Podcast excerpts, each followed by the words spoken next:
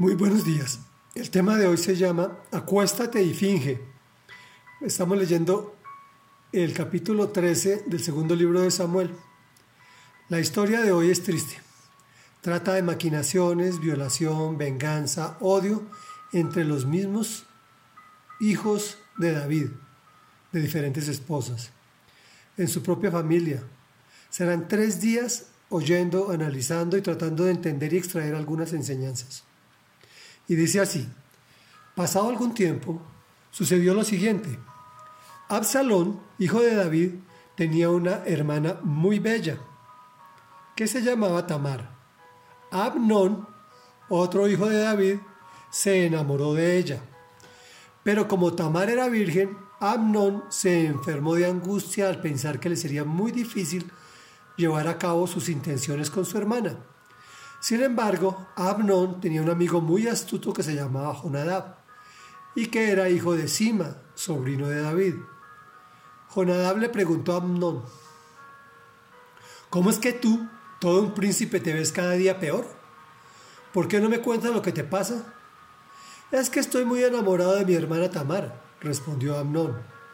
Jonadab le sugirió, acuéstate y finge que estás enfermo cuando tu padre vaya a verte, dile por favor que venga mi hermana Tamara a darme de comer. Quisiera verla preparar la comida aquí mismo y que ella me la sirva. Así que Amnón se acostó y fingió estar enfermo y cuando el rey fue a verlo, Amnón le dijo, por favor que venga mi hermana Tamara a prepararme aquí mismo dos tortas y que me las sirva. David envió un mensajero a la casa de Tamar para que le diera este recado. Ve a casa de tu hermano Amnón y prepárale la comida. Tamar fue a casa de su hermano Amnón y lo encontró acostado.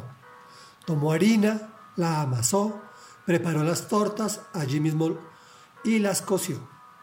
Luego tomó la sartén para servirle, pero Amnón se negó a comer y ordenó, fuera de aquí todos. Una vez que todos salieron, Amnón le dijo a Tamar, trae la comida a mi habitación y dame de comer tú misma.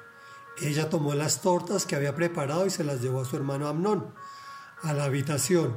Pero cuando se le acercó para darle de comer, él la agarró por la fuerza y le dijo, ven hermanita, acuéstate conmigo. Reflexión.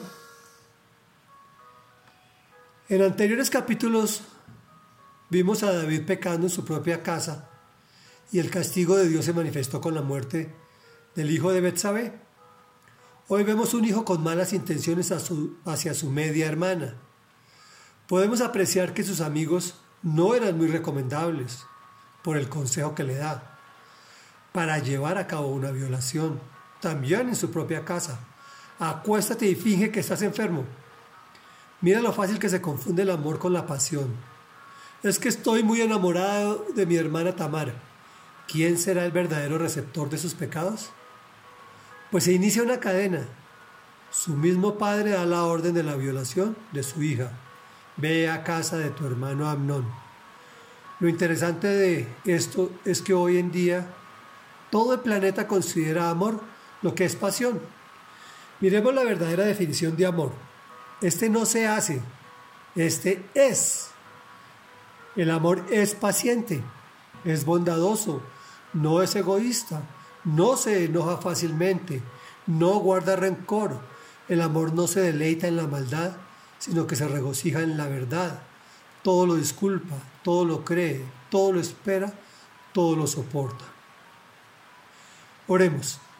Amado Dios, perdona nuestros pecados y reduce sus consecuencias, pues como padres de familia somos los responsables espirituales de tu presencia en nuestros hogares. También reconocemos que con nuestros propios actos introdujimos el pecado y sus consecuencias en nuestras generaciones.